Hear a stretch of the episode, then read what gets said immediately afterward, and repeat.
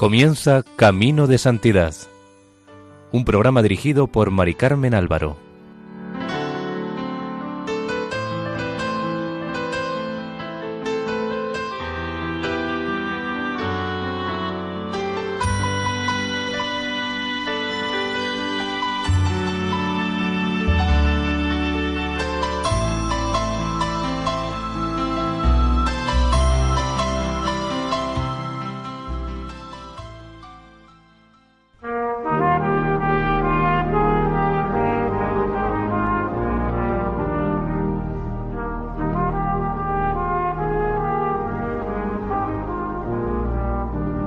Sean bienvenidos al programa Camino de Santidad, realizado por el equipo de Radio María en Castellón, Nuestra Señora del Lledó.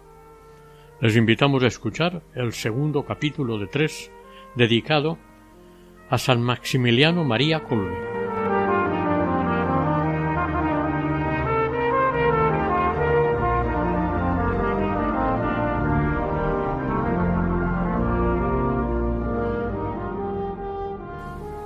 Al padre Colbe solo un pensamiento le guía la Inmaculada y su milicia. El 16 de junio de 1919 anota en su diario Meditación. Bendita seas por siempre, Señora y Reina, Madrecita mía, que te dignas pensar todavía en mí, tan lleno de soberbia, de amor propio. En el juicio final sabrán todos que has sido tú quien me lo ha dado todo, mientras que yo soy la nada. Bendita seas por siempre, oh Inmaculada. Yo ciertamente soy tuyo, totalmente tuyo. En cuanto al alma y en cuanto al cuerpo, mi vida entera, mi muerte, mi eternidad te pertenecen para siempre. Dígnate hacer de mí lo que te plazca. Aunque vivía inmerso en el mundo espiritual, no por eso se sentía ajeno al mundo exterior y seguía con interés los acontecimientos de después de la Gran Guerra. El 29 de junio de 1919 se había firmado el Tratado de Versalles, que trazaba las fronteras de la Polonia libre e independiente. La guerra había terminado, ya podía volver a su patria, había pasado en Italia casi siete años. A finales de julio ya estaba en Polonia. Sus superiores le encomendaron la tarea de profesor que iría simultaneando con el gran ideal de su vida, la propagación de la milicia de la Inmaculada. En el otoño de 1919 empezó a explicar historia de la Iglesia en el Seminario franciscano de Cracovia, Ponía ilusión y entrega en ello, pero le fallaba la voz. Se agotaba en el empeño, y así y todo los alumnos no le oían las explicaciones. Le relevaron de la cátedra y lo destinaron al ministerio de la confesión en la iglesia del convento. Aquello empeoró su salud, encerrado horas y horas en el confesionario, sin moverse y sin respirar aire fresco, se cansaba mucho más. Aquella situación podía haberlo descorazonado, pero él confiaba en la Inmaculada, no perdía la paz y aprovechaba para poner las bases de la milicia en Polonia. Empezó por buscar colaboradores, el 7 de octubre se inscribieron seis seminaristas y el padre maestro. A partir de entonces la milicia empezó a crecer constantemente. Enseguida llegó la aprobación del arzobispo de Cracovia y el mismo padre provincial le pidió que la propagara. Se imprimieron y divulgaron miles de programas de la milicia. El estado de salud del padre Colbe empeoró gravemente y los superiores decidieron enviarlo al sanatorio en Zakopane, al sur de Polonia. Pensaban que el aire puro y los bosques de coníferas contribuirían a su curación. Mejoró bastante, pero nunca se curaría del todo. Tuvo frecuentes recaídas que le obligaron a estar internado esporádicamente. A sus veintiséis años, con un ansia incontenible de trabajar en el apostolado, se veía obligado a un reposo casi absoluto, pero aun siguiendo fielmente los consejos de los médicos y obedeciendo a sus superiores, trabajó a su manera por la Inmaculada.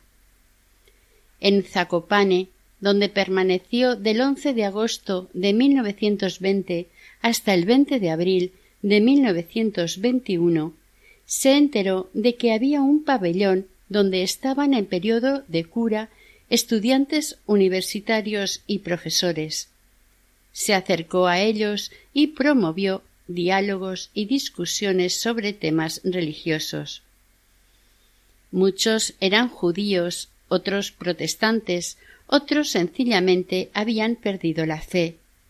Él hablaba con todos, y en estas conversaciones pudieron calibrar sus conocimientos filosófico-teológicos. A su amigo Girolamo Biasi le escribió con gran alegría el 25 de enero de 1921. Tuve con ellos una serie de discusiones apologéticas. El más encarnizado adversario cedió a la gracia de Dios por medio de la Inmaculada, y con admiración de sus colegas dijo públicamente que quería confesarse y lo hizo enseguida. En la misma casa he tenido la alegría de bautizar a un judío estudiante universitario y le di los últimos sacramentos.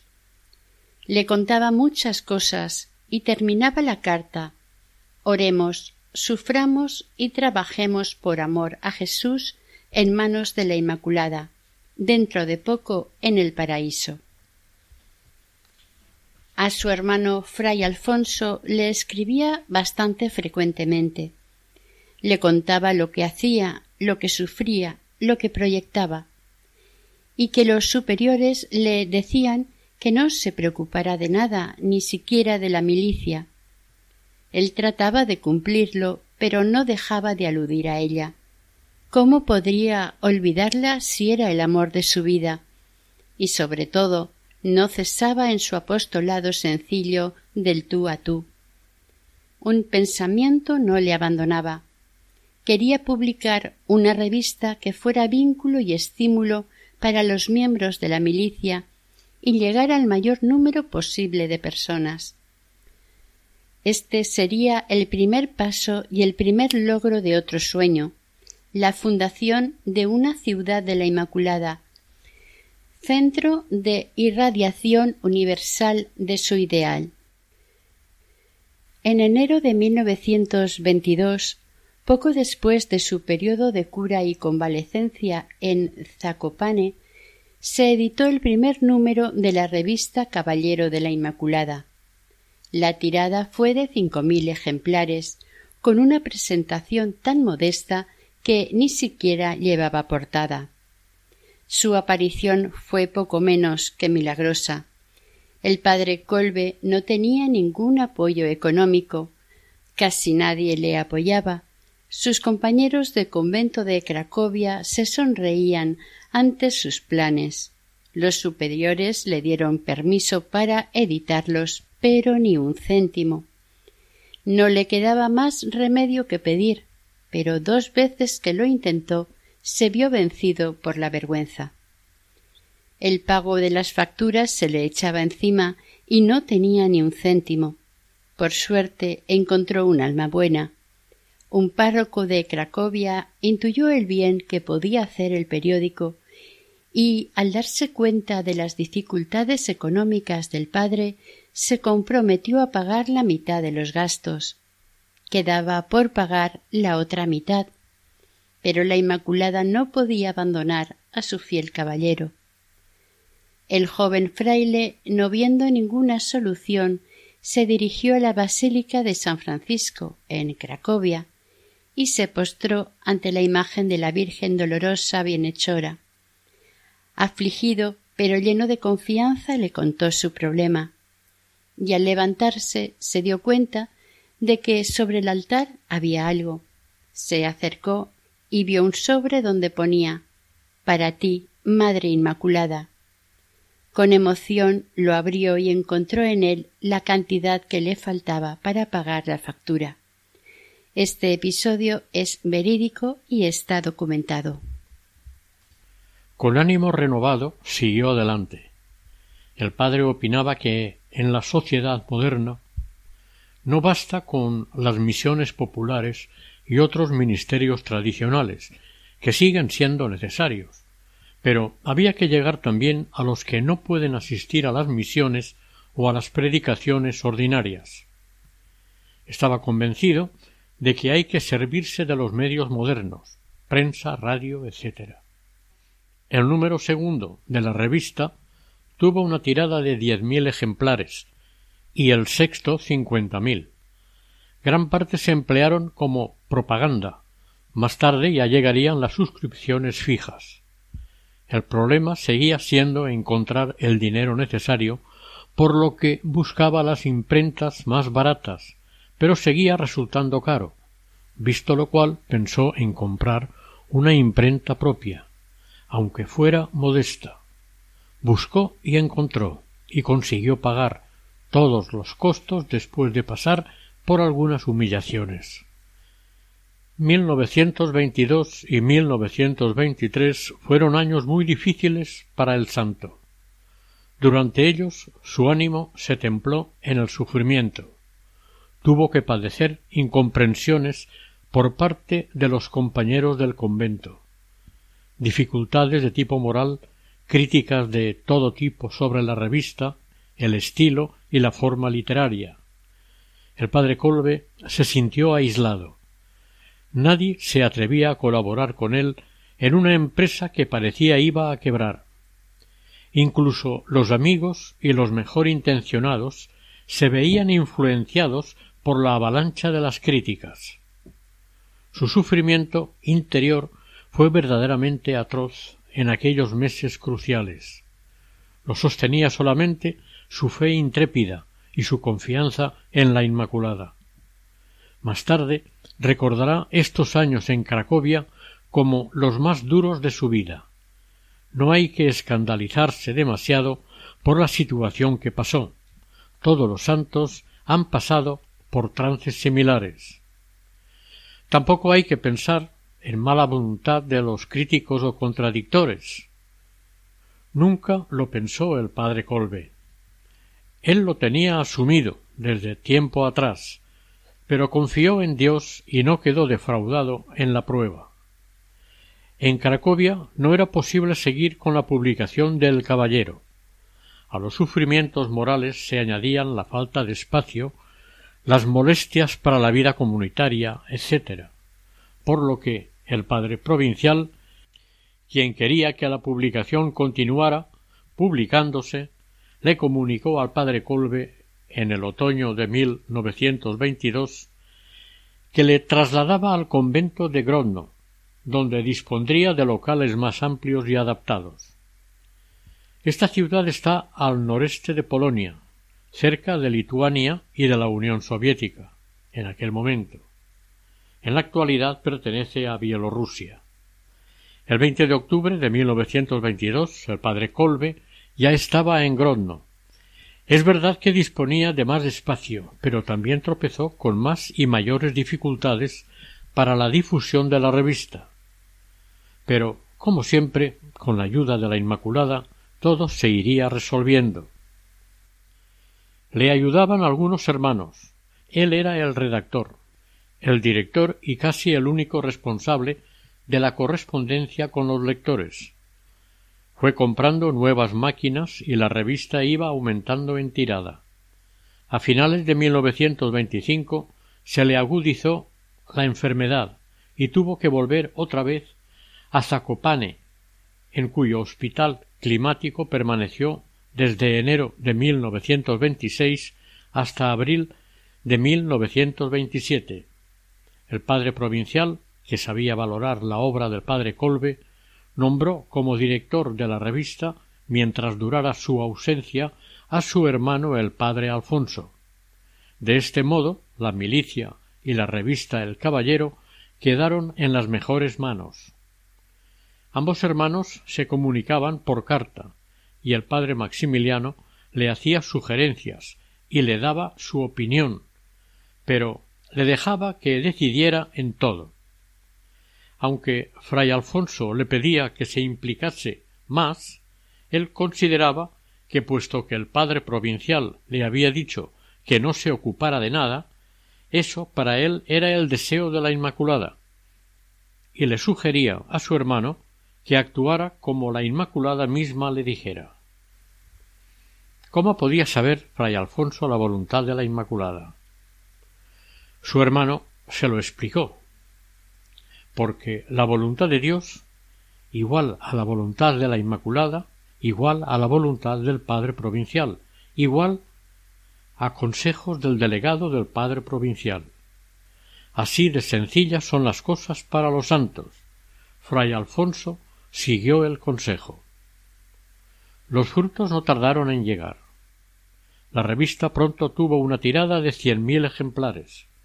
El éxito sorprendió e hizo que algunos religiosos antes muy reticentes cambiaran de opinión respecto a la revista El Caballero y querían que si había beneficios se aprovecharan en favor del convento y de otros conventos de Polonia, a lo que el padre Colbe se opuso rotundamente.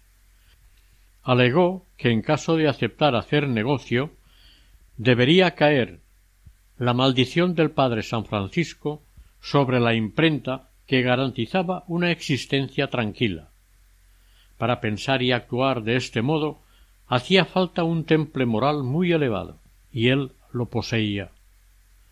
Sus colaboradores le pedían consejo desde Grodno, y él lo daba gustoso. El futuro no le preocupaba. Eso estaba en manos de la Virgen. Decía A veces me parece que tal vez mi tarea en la tierra está acabada. No lo sé pero ni esto me debe interesar porque en esto piensa ella, para conquistarle lo más pronto posible el mundo. Pero su tarea aún no había terminado. Le faltaba la realización de su obra más original y grandiosa, Niepocalanum, la ciudad de la Inmaculada. Hoy este santuario religioso es el segundo de Polonia, detrás le de Yasnagora, junto a Chestokova. El loco de la Inmaculada no se conformó con una revista ni con varias. Quiso crear una verdadera ciudad de la Inmaculada que fuera como el motor y el foco que irradie revistas, libros, periódicos, diarios, para conquistar el mundo entero para Dios a través de la Inmaculada. Empezó por su patria, pero con el objetivo de que en todas las naciones del mundo existiera una Niepokolanuf. Durante los quince meses que estuvo en el sanatorio, le estuvo sustituyendo su hermano fray Alfonso. El número de los inscritos en la milicia solo en Polonia ascendía a ciento veintiséis mil. La revista El Caballero alcanzó los cien mil ejemplares. El convento de Grodno se quedaba pequeño. El 13 de junio, fiesta de San Antonio de Padua, visitó el convento el padre Ziborowski, conocido por su afición a la apicultura. Durante toda la comida, éste estuvo hablando de la importancia de las abejas, y el padre Maximiliano comentaba la labor que estaban haciendo ellos en Grodno. Además de pensar que las abejas multiplicándose forman nuevos enjambres y los hermanos se habían multiplicado, por lo que habría que formar otro enjambre, pero ¿cómo y dónde? A la hora de la despedida se le ocurrió proponerle al padre que tenía que visitar al administrador del príncipe Jan Drukik Lubecki, que informara a dicho administrador sobre las necesidades de El Caballero de la Inmaculada y que interesara al mismo príncipe de sus planes. El padre Ziborowski aceptó el encargo y a las pocas semanas concertó una visita en su finca apícola con el administrador del príncipe Druki Lubeki. Este les escuchó con atención y, profundamente impresionado, les anunció que hablaría con el príncipe y le contaría lo que estaban haciendo, y al mismo tiempo le insinuaría que les regalara unas tierras en la comarca de Teresín, muy cerca de su estación ferroviaria y no lejos de Varsovia. Los pobres frailes no salían de su asombro. Volvieron más que contentos al convento y rezaron a la Inmaculada. A los pocos días recibieron otra invitación del administrador, quien les había preparado una entrevista con el príncipe. Este les ofreció sin contrapartida cinco hectáreas de terreno junto a la estación de Simanov. El padre Colbe agradeció la generosidad del príncipe y aceptó, pero sólo el usufructo, no la propiedad de las tierras. Ahora sólo faltaba el permiso de los superiores franciscanos para aceptar las tierras, aunque fueran recibidas gratuitamente. A modo de primera piedra, el 27 de agosto de 1927 colocaron en el terreno una estatuilla de la Inmaculada. El príncipe Druki Lubeki sólo impuso una condición para el traspaso gratuito, que se dijeran anualmente veinticuatro misas por sus intenciones aunque no parece gran cosa a los superiores reunidos en capítulo no les pareció oportuno aceptar esta llamemos carga y renunciaron a la finca. Pero esto estaba en los planes de Dios. El padre Maximiliano le comunicó con gran dolor, pero con espíritu de total obediencia, la decisión de sus superiores al príncipe, quien le escuchó en silencio y le mandó retirar la estatuilla de la Inmaculada, que había sido colocada como primera piedra. El padre Maximiliano le respondió que no podía hacerlo y que la estatua se quedaba allí. Parecía que por una vez la Virgen había fallado en sus promesas. Ante tanta fe y sencillez, el príncipe, conmovido finalmente, cedió los terrenos sin imponer la más mínima carga. La Inmaculada no falló. Todos estos datos están perfectamente documentados. A título de curiosidad diremos que el príncipe murió el 12 de agosto de 1990 en Polonia. Había vivido exiliado en América. Superados los mayores obstáculos se comenzó la ciudad de la Inmaculada.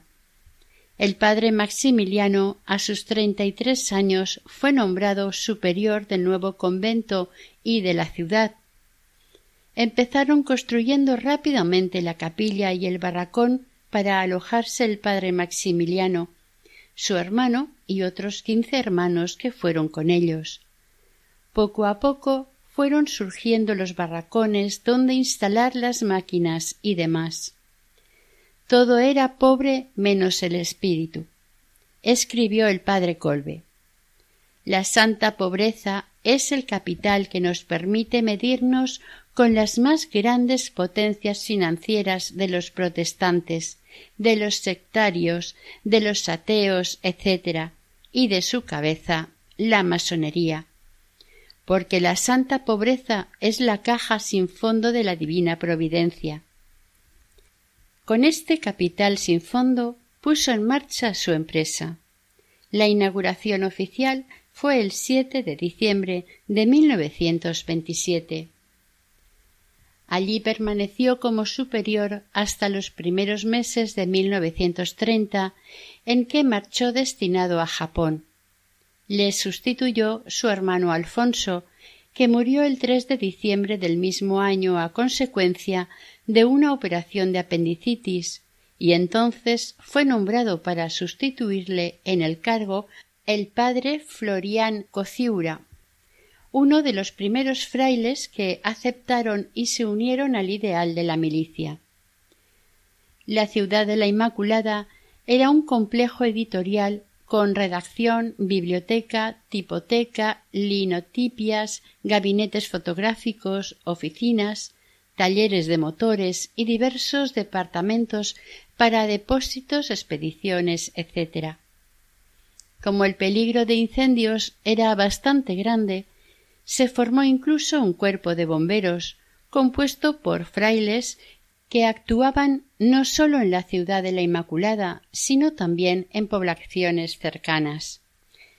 Además, en un bosque cercano a dos kilómetros de allí se construyeron un sanatorio, dos casas de formación y dos noviciados para aspirantes a hermanos y para aspirantes a frailes futuros sacerdotes.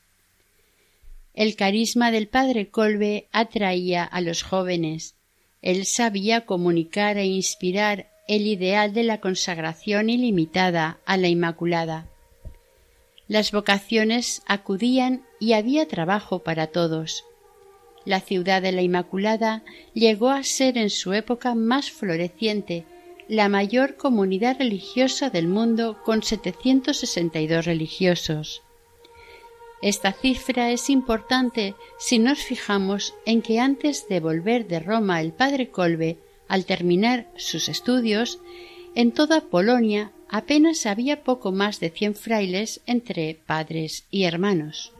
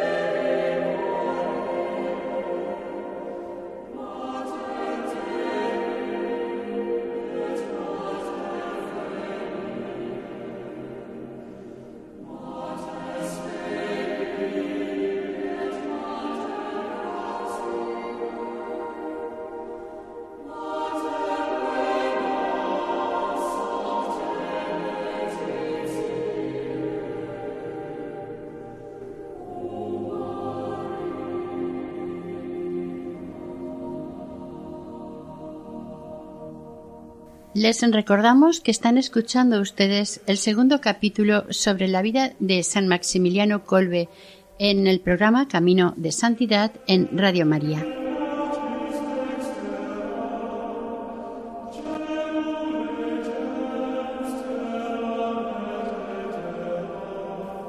Se llegaron a editar ocho publicaciones entre revistas, periódicos y boletines, además de ediciones de fascículos, opúsculos y libros religiosos de todo tipo, dirigidos especialmente a la glorificación de la Inmaculada y difusión de la fe en general. Merece ser mencionado especialmente el pequeño diario, que se difundió pronto por toda Polonia. Se instalaron puestos de venta propios en todo el país, ya que muchos vendedores no los querían vender porque les dejaba poco margen de beneficio, puesto que era el diario más barato del país. Costaba cinco céntimos, frente a los veinticinco o treinta de los demás.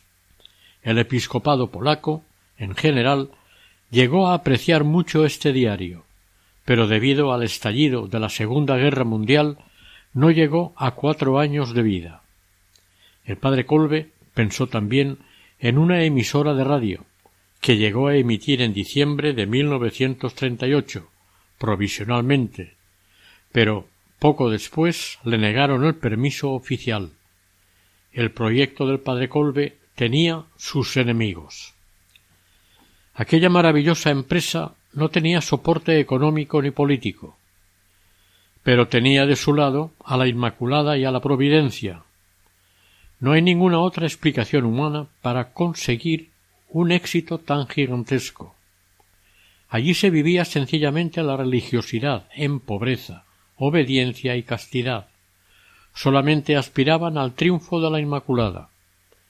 En aquella ciudad convento se vivía la regla de San Francisco con más rigor que en ninguna casa de la orden. Es verdad que exigía heroísmo a sus seguidores, pero no porque sí, sino como fruto de la consagración ilimitada a la Inmaculada. Por ello, no todos los frailes tenían cabida en la ciudad de la Inmaculada. En una carta a su sucesor, el padre Florián le decía Por tanto, conformarse a la voluntad de la Inmaculada en todo aquello que no depende de nuestra voluntad y cumplir del modo más perfecto posible su voluntad en todo, es decir, ser el instrumento más perfecto posible en sus manos inmaculadas, dejarse guiar por ella del modo más perfecto, o sea, la obediencia perfecta posible, a través de la cual ella manifiesta su voluntad y dispone de nosotros como instrumentos suyos. El padre ardía en deseos de extender su ideal por todo el mundo y se ofreció voluntario para ir a Extremo Oriente a las misiones entre infieles. No le importó dejar la ciudad de la Inmaculada, aunque aún quedaban muchas cosas por hacer para consolidarla y le dolía con toda su alma dejarla. En 1929 fundó un seminario misionero del que saldrían los apóstoles de la Inmaculada. Soñaba con editar el Caballero en las principales lenguas inglés, francés y español. Llegó al Japón después de casi dos meses de viaje por mar, el 24 de abril de 1930. Pero antes tuvo que ir a Roma para ciertos trámites, entre otros visitar al superior general de la Orden, para recibir su bendición y mandato.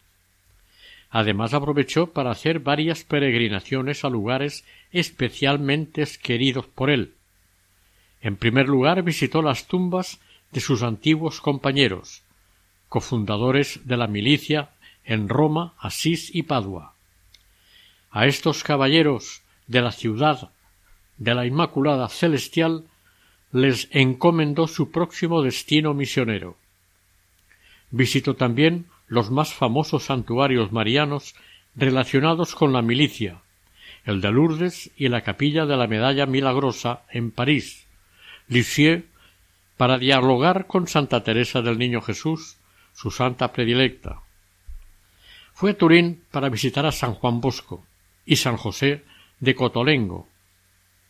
Eran sus amigos del cielo, y con ellos hizo pactos y compromisos. Estas visitas las hizo en seis días viajando casi siempre de noche para poder celebrar misa por la mañana. Todo lo soportaba porque tenía una confianza sin límites en su madrecita. Bien abastecido humana y espiritualmente, partió hacia Japón el 7 de marzo de 1930.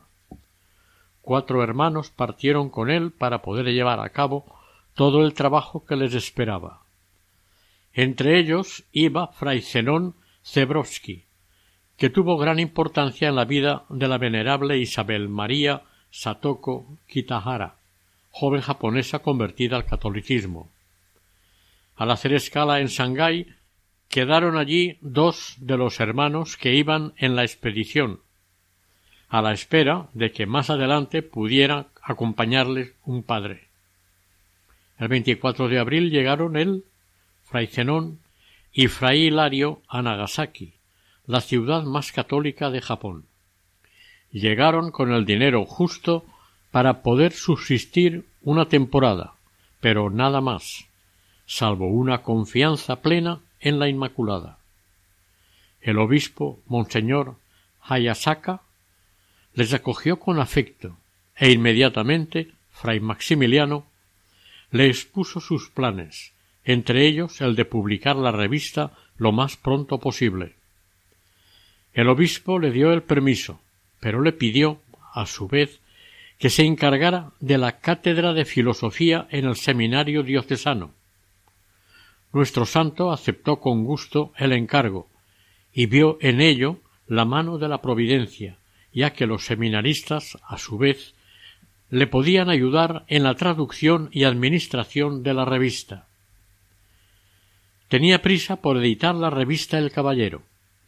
No sabía ni una palabra de japonés. No tenía dinero ni equipo para editarla, pero se lanzó. Le pareció bien hacerlo en el mes de mayo. La Inmaculada se encargó de tocar el corazón de un japonés católico rico, quien regaló a los frailes una moderna y completa tipografía japonesa. El padre Colbe redactó todos los artículos del primer número, los escribió en latín y se los hizo traducir al japonés a sus alumnos de filosofía del seminario. Gracias a su tenacidad y empeño, y sobre todo a su inconmovible confianza en la Inmaculada, consiguió su intento en pocas semanas.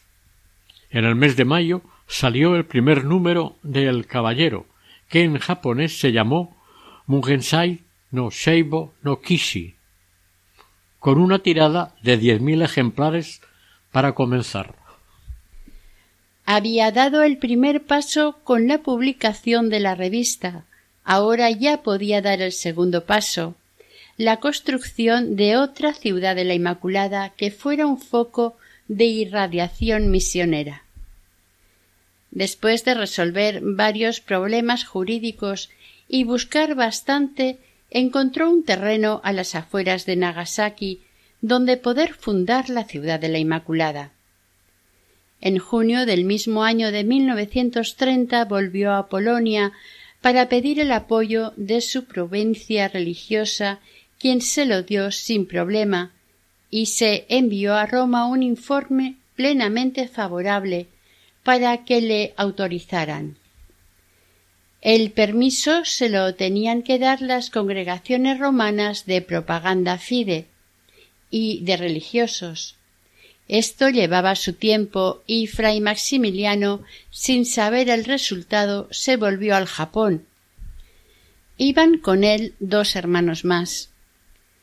En el viaje de vuelta escribió a su hermano Alfonso y a su madre.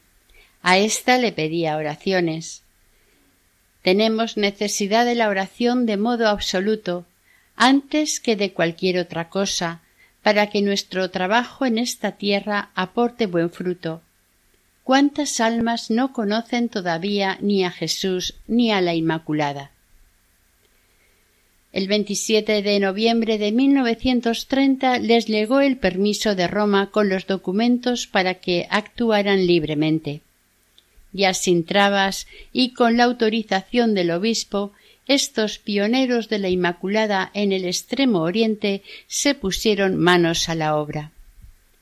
En pocos meses construyeron una casa de madera, una capilla y un pabellón para las rotativas y demás maquinaria, había nacido la ciudad de la Inmaculada japonesa, a la que dieron el nombre de Mugenzai no Sono, Jardín de la Inmaculada. Era un gran reto el que se presentaba. Japón era un país con sólo cien mil católicos entre ochenta millones de habitantes. El comienzo estuvo lleno de dificultades, vivían exclusivamente de lo que les enviaban los hermanos de Polonia y casi todo lo empleaban en la edición y distribución del diario. A esto se añadían los problemas sufridos por la incomprensión de la jerarquía mal informada y mal aconsejada. Por si fuera poco, falleció en Polonia el padre Alfonso, hermano del padre Maximiliano, y sustituto suyo en la ciudad de la Inmaculada. La impresión y el dolor fueron terribles. dice al respecto en una carta dirigida al padre provincial. Hemos recibido el telegrama. Sin embargo, después de la primera profunda impresión, ha entrado la serenidad en el corazón, porque todo ha sucedido en ocasión de la solemnidad de la Inmaculada Concepción. Sencillamente, ella lo ha tomado consigo como lo había hecho hace cuatro años con fray Alberto. En el convento no le faltaron penas y cruces que él llamaba significativamente sus caramelos, como cuando padres en los que él había puesto esperanzas y confianza crearon problemas por no adaptarse al país y sobre todo al ideal del espíritu del padre Colbe.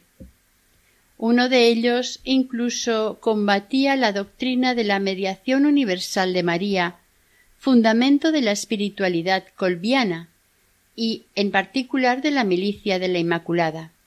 Esta fue la mayor cruz que padeció nuestro santo en el Japón, Incluso se sintió obligado a contárselo nada menos que al ministro general de la Orden en carta del 28 de febrero de 1933 desde Nagasaki. Dice así En general, desde que ha venido aquí el padre Constancio, que es enemigo abierto de la milicia de la Inmaculada, el padre Constancio es bueno, celoso, pero quiere ir a Dios directamente y no por medio de la Virgen. Tampoco es capaz de reconocer la feliz relación de nuestra orden seráfica hacia la Inmaculada. No me extraño demasiado del caso, porque ha venido a nosotros del seminario secular y ha sido ordenado sacerdote hace poco. He intentado convencerle, pero en vano. Llevo, por tanto, esta cruz la más pesada que he tenido, pero cuántos temores de que un tal espíritu se comunique también a los buenos hermanos. Este padre actuaba de buena fe, pero creó cierta división en la orden. Finalmente todo se resolvió a favor del padre Colbe. El trabajo iba aumentando y por tanto se necesitaban más brazos empezaron a surgir vocaciones japonesas y fundó un seminario. Desde agosto de 1931 puso en marcha un noviciado. El santo quería que se formaran en él los candidatos japoneses y novicios venidos de Polonia, para que desde un principio éstos fueran aprendiendo el idioma y conocieran mejor la mentalidad de las gentes del país. Varios padres y hermanos, a pesar de tener buena salud, no aguantaron el clima japonés tan distinto del polaco. Sin embargo, el padre Kolbe, con su habitual malísima salud, lo resistió durante seis años, aunque con continuos achaques que él superaba, sobre todo, a fuerza de voluntad. Los médicos que lo atendían no se explicaban cómo podía superarlos. El doctor Nagai, que le conoció muy bien, atestiguó en el proceso. Su vida fue un continuo heroísmo. Como médico le visité y debí constatar que tenía un pulmón muy enfermo. Le prescribí reposo absoluto, pero recibí como respuesta que continuaría trabajando igualmente, porque hacía años que se encontraba en aquel estado he notado en él una voluntad de resistencia verdaderamente extraordinaria. Otro médico, el doctor Fukaori, también era de la misma opinión y concluyó su informe diciendo Frecuentemente tenía fiebre hasta cuarenta grados, y esto no obstante su trabajo era en verdad extraordinario. Sobre cimientos de fe, sacrificio y entrega se fue edificando la Mugensai no Sono o Jardín de la Inmaculada japonés. A los tres años de la primera edición, la revista Kishi había alcanzado una tirada de cincuenta mil ejemplares. Con ella llegó la fe católica a muchos japoneses paganos o protestantes. hubo verdaderas conversiones en el sentido amplio de la palabra. Otras personas, aunque no se convirtieron, cambiaron su actitud para con la Iglesia católica. A la Mugensai no acudieron bastantes bonzos sintoístas o budistas, lo mismo que pastores protestantes. Para el padre Maximiliano, la explicación de estos hechos era muy sencilla. La pureza de María atrae las almas de los japoneses como la pureza de los misioneros católicos suscita en ellos admiración y respeto, y les dispone a escucharla. Consciente del atractivo fascinador de María, levantó una estatua de la Inmaculada en lo alto de la colina, y mandó que permaneciera iluminada durante toda la noche. En carta del 11 de febrero de 1933 a la comunidad de la ciudad de la Inmaculada de Polonia, comentó el poder de atracción de la Inmaculada y contó algunas anécdotas, como por ejemplo la siguiente. La Inmaculada ha atraído ya hacia sí a muchas almas paganas. En los últimos días ha venido una chica de unos veinte años. Afirmaba que quería hacerse católica. A preguntas más diligentes hemos sabido que es una criatura infeliz, que no ha conocido a su padre, abandonada por su madre, sin casa tras la muerte de quien la protegía, y ahora vendida y buscada por los traficantes de chicas. Desesperada, iba a suicidarse en el estanque cercano a la Mungensai no Sono, pero mientras iba allí ha visto la estatua de la Inmaculada. Y la Inmaculada la ha traído hacia sí, ha subido la colina y ha llamado a la puerta de nuestro convento. Por amor a la Inmaculada y para hacer más exigente el compromiso misionero, el padre Colbe hizo una petición sorprendente al padre provincial, al mismo tiempo que informó a su amigo, el padre Koshiura. Pidió que los religiosos residentes en el Japón, además de los tres votos comunes, emitieron un cuarto voto, el de estar dispuestos a ir a cualquier misión del mundo y a dar la vida, si fuere preciso. Este cuarto voto le parecía una exigencia y consecuencia de la consagración incondicional a la Inmaculada. El padre provincial aceptó la propuesta y el padre Maximiliano, de acuerdo con sus frailes y después de unos ejercicios espirituales de cinco días, pronunciaron su cuarto voto el 25 de marzo de 1932, sábado santo de aquel año. Poco después, siguiendo su ejemplo, también lo hicieron los hermanos de la ciudad de la Inmaculada de Polonia. Todo lo que pudiera hacer por la Inmaculada le parecía poco, y proyectó fundar una ciudad de la Inmaculada en la India. El 25 de mayo de 1933 envió un telegrama a la comunidad polaca diciendo Parto a la búsqueda de una ciudad de la Inmaculada en la India. Oraciones. Cuando volvió del viaje, tenía el permiso de las autoridades religiosas locales. Faltaba sólo la autorización de los superiores de la orden. Autorización que seguramente, por causas justificadas, nunca se le concedió.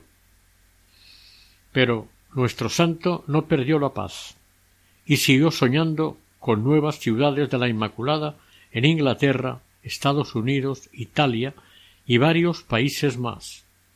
Él no llegó a verlas, pero algunas las ha podido ver desde el cielo.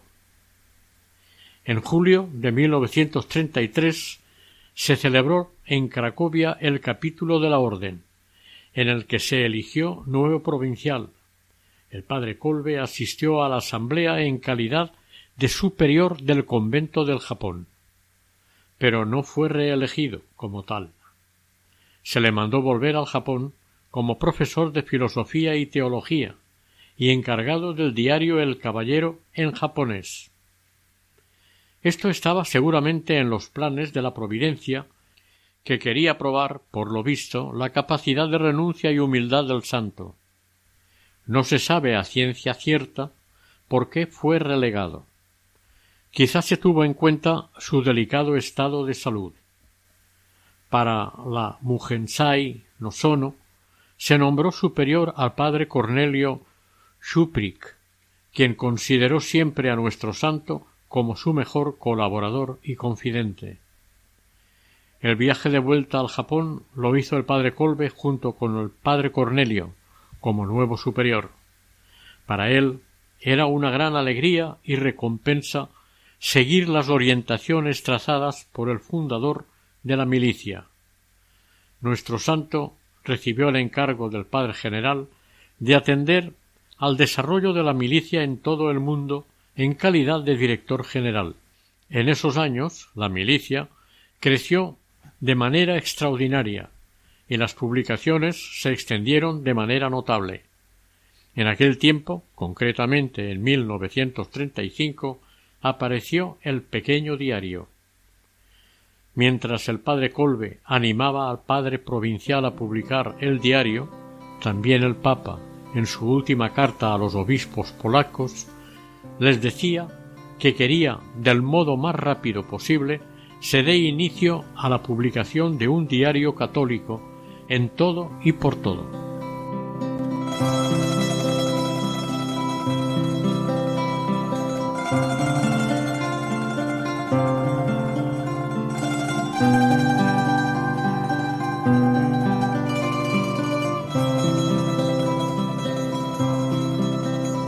Oración San Maximiliano, que tu corazón de Padre, sacerdote y amigo abrace el nuestro, para que podamos responder a Jesús en la llamada a la santidad. Que mirando tu vida digamos que es posible vivir el Evangelio hasta sus últimas consecuencias, dando todo sin guardarnos nada. Y ya que estás cerca de la Inmaculada, pídele que su manto nos cubra e intentemos serle fiel a Dios. Amén.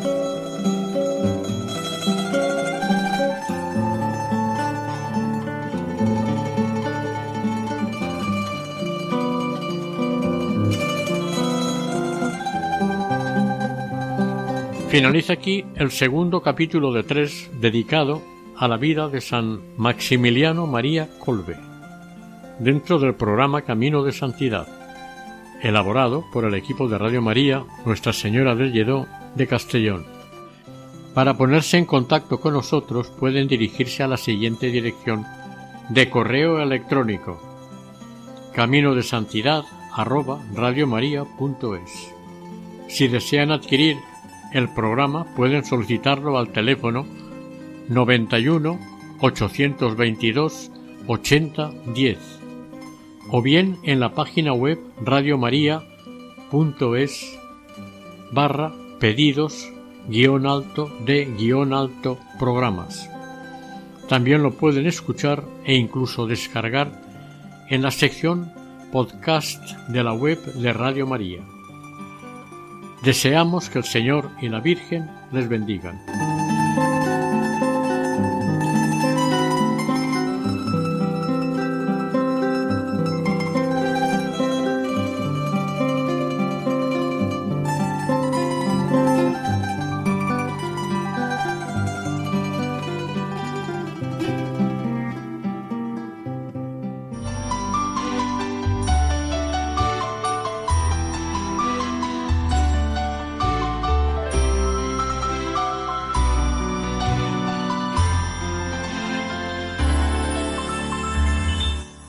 Camino de Santidad.